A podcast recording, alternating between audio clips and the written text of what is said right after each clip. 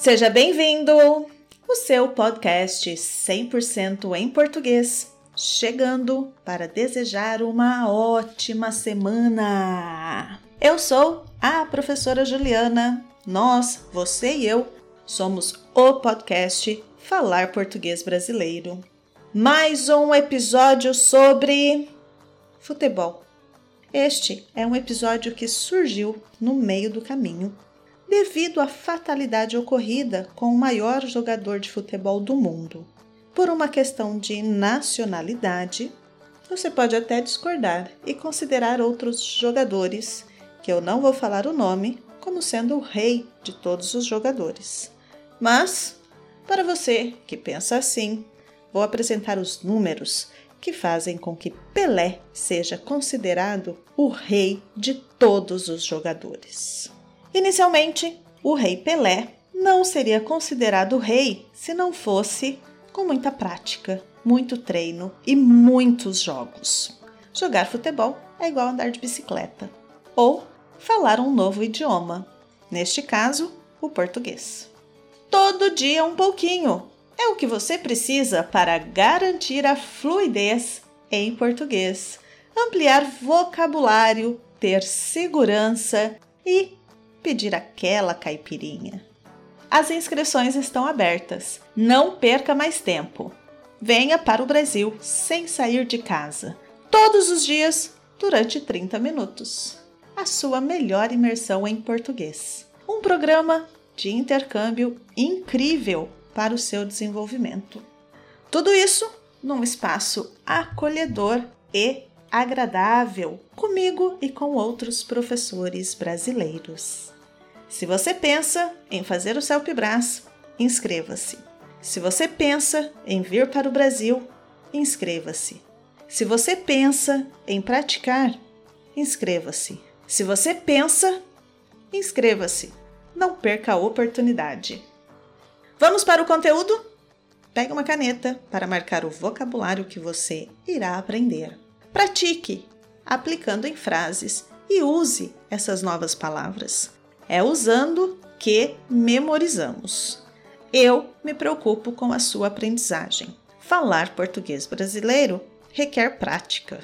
Este texto está baseado em outros textos e a referência está na descrição e na transcrição do episódio.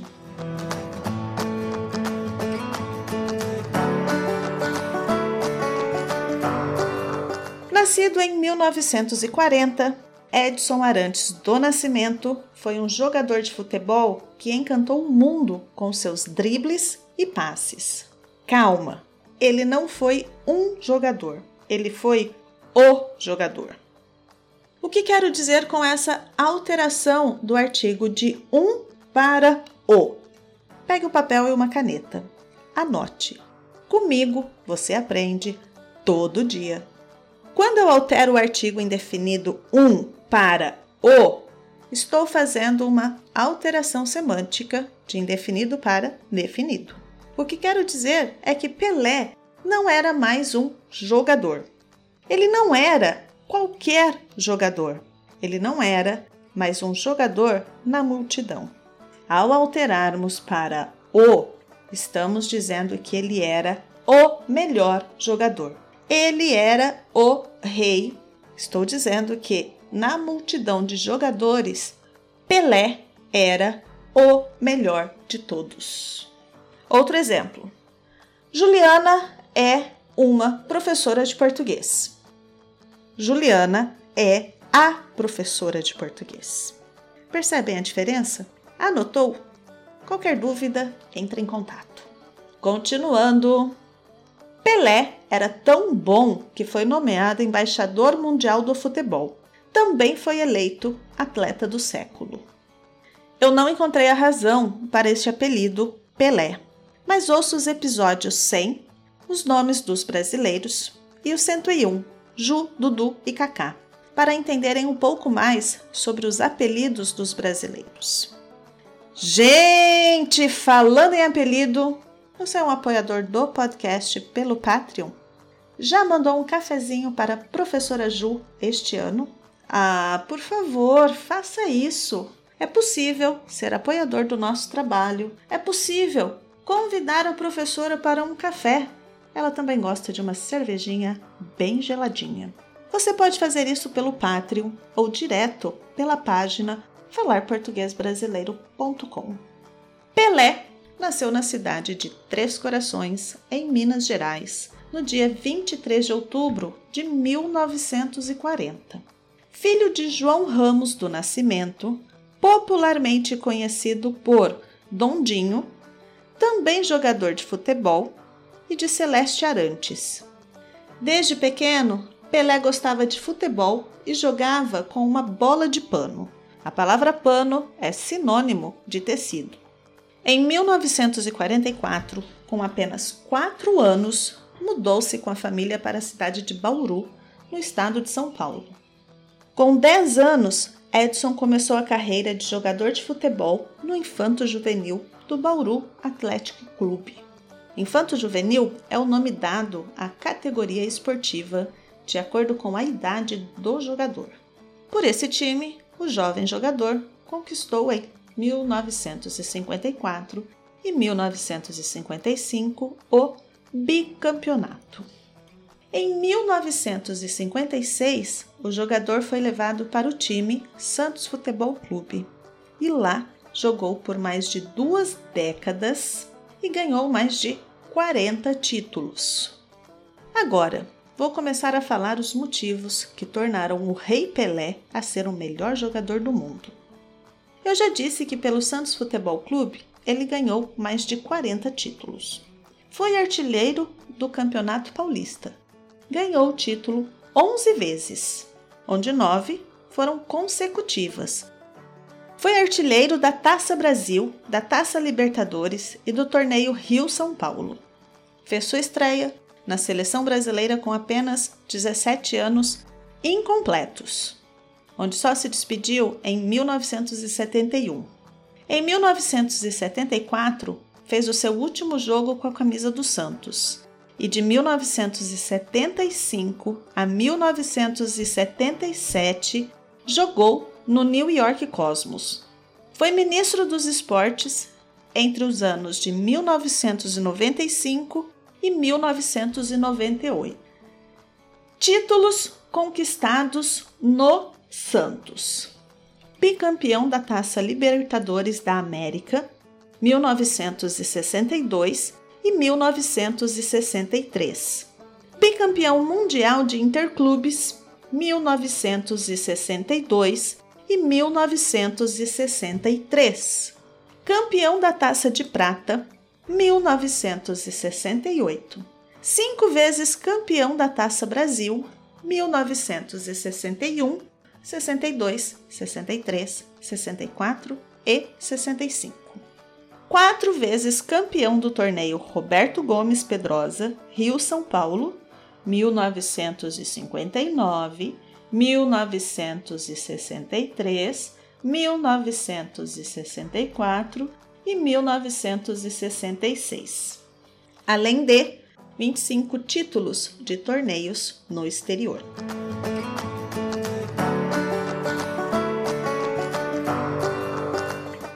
Seleção brasileira.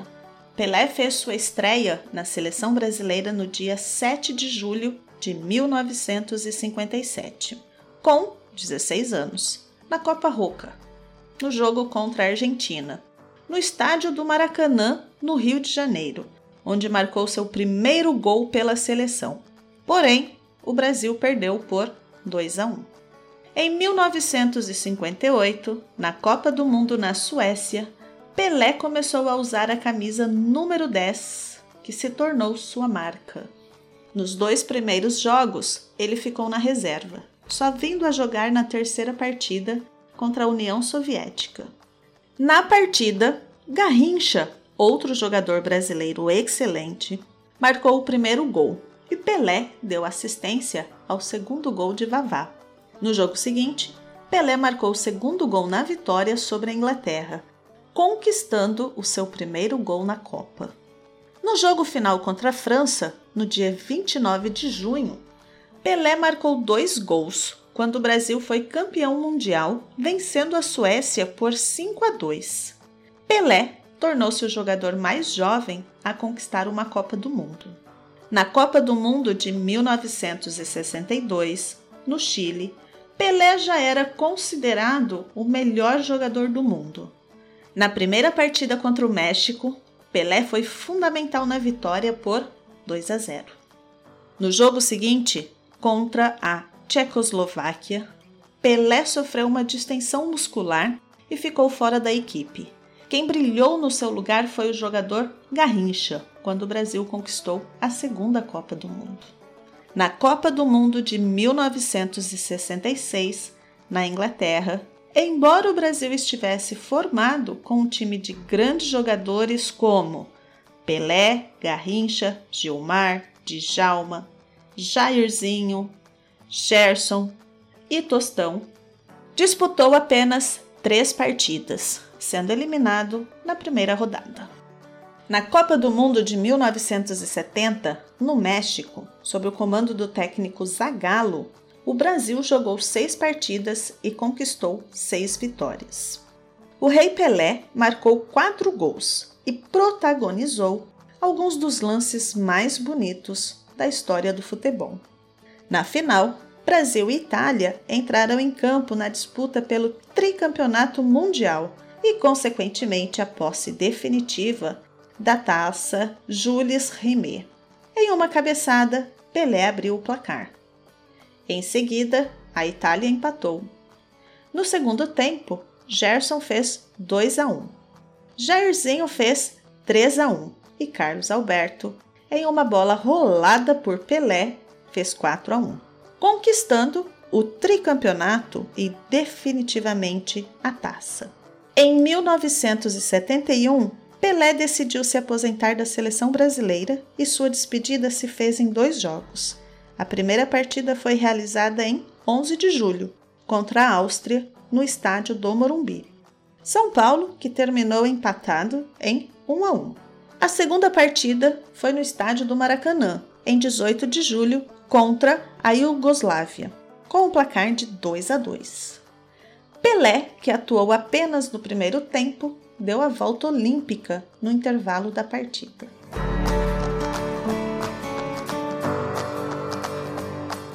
Agora vamos para os números de gols. No Santos, de 1965 a 1974, 1.144 jogos, 1.124 gols. Pela seleção brasileira, de 1957 a 1971, 114 jogos, 95 gols. Cosmos, de 1975 a 1977, 108 jogos, 63 gols. Pelé totalizou 1.282 gols em sua carreira, conquistado em 1.366 partidas oficiais o milésimo gol de Pelé, que entrou para a história. Foi marcado no Maracanã no dia 19 de novembro de 1969, na cobrança de um pênalti, no jogo entre Santos e Vasco. Pelé aposentou-se do futebol no ano de 1977, quando jogava no Cosmos. Em 1994, foi nomeado embaixador da boa vontade da Unesco em 1995, foi nomeado ministro do esporte no governo de Fernando Henrique Cardoso, cargo que exerceu até 1998. Durante esse período, Pelé criou uma lei que, entre outras medidas, visava dar maior transparência e profissionalismo ao esporte, que ficou conhecido como Lei Pelé. Ainda temos os prêmios individuais. Bola de Prata, Copa do Mundo, de 1958. Chuteira de Prata, na Copa do Mundo, de 1958. Atleta do Século, pelo jornal L'Equipe, 1981. Sir Cavaleiro Honorário do Império Britânico, Rainha Elizabeth II, 1997. Futebolista do Século, Unicef, 1999 melhor jogador do século, FIFA 2000. Agora, vamos fazer uma fofoca? Pelé foi casado com Rosemary dos Reis Choube entre 1966 e 1980. O casal teve três filhos: Kelly Cristina, Jennifer e Edinho, que também se tornou jogador de futebol. Em 1990, começou o um namoro com Assíria Nascimento, com quem se casou em 1994 e tiveram filhos gêmeos, Joshua e Celeste. O casal se separou em 2008. Em 2016, casou-se com a empresária Márcia Cibele Aoki, com quem namorava desde 2010. O jogador teve duas filhas fora do casamento, Sandra Regina Machado, que faleceu em 2006, e Flávia Kutz. Ambas só conseguiram reconhecimento da paternidade através dos tribunais. No dia 23 de outubro de 2020, ao completar 80 anos, Pelé declarou: Agradeço a todos os que me mandaram cumprimentos. Agradeço a Deus pela saúde de chegar aqui lúcido. Em todos os lugares do mundo em que chego, sou bem recebido. As portas sempre estão abertas no mundo todo. Espero que, quando chegar ao céu, Deus me receba da mesma maneira que todos me recebem hoje graças ao nosso querido futebol.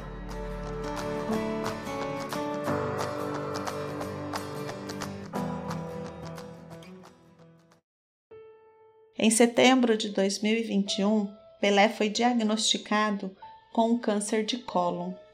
Depois de passar por vários internamentos e tratamentos, em dezembro de 2022, Pelé deu entrada no Hospital Albert Einstein, em São Paulo, onde permaneceu durante todo o mês. Nas últimas semanas, o quadro de saúde de Pelé se agravou, pois a doença não mais respondia ao tratamento quimioterápico. Pelé faleceu em São Paulo no dia 29 de dezembro de 2022, com 82 anos. Eu sou a professora Juliana. Nós, você e eu, somos o podcast Falar Português Brasileiro. Nos vemos no próximo episódio. Tchau, tchau!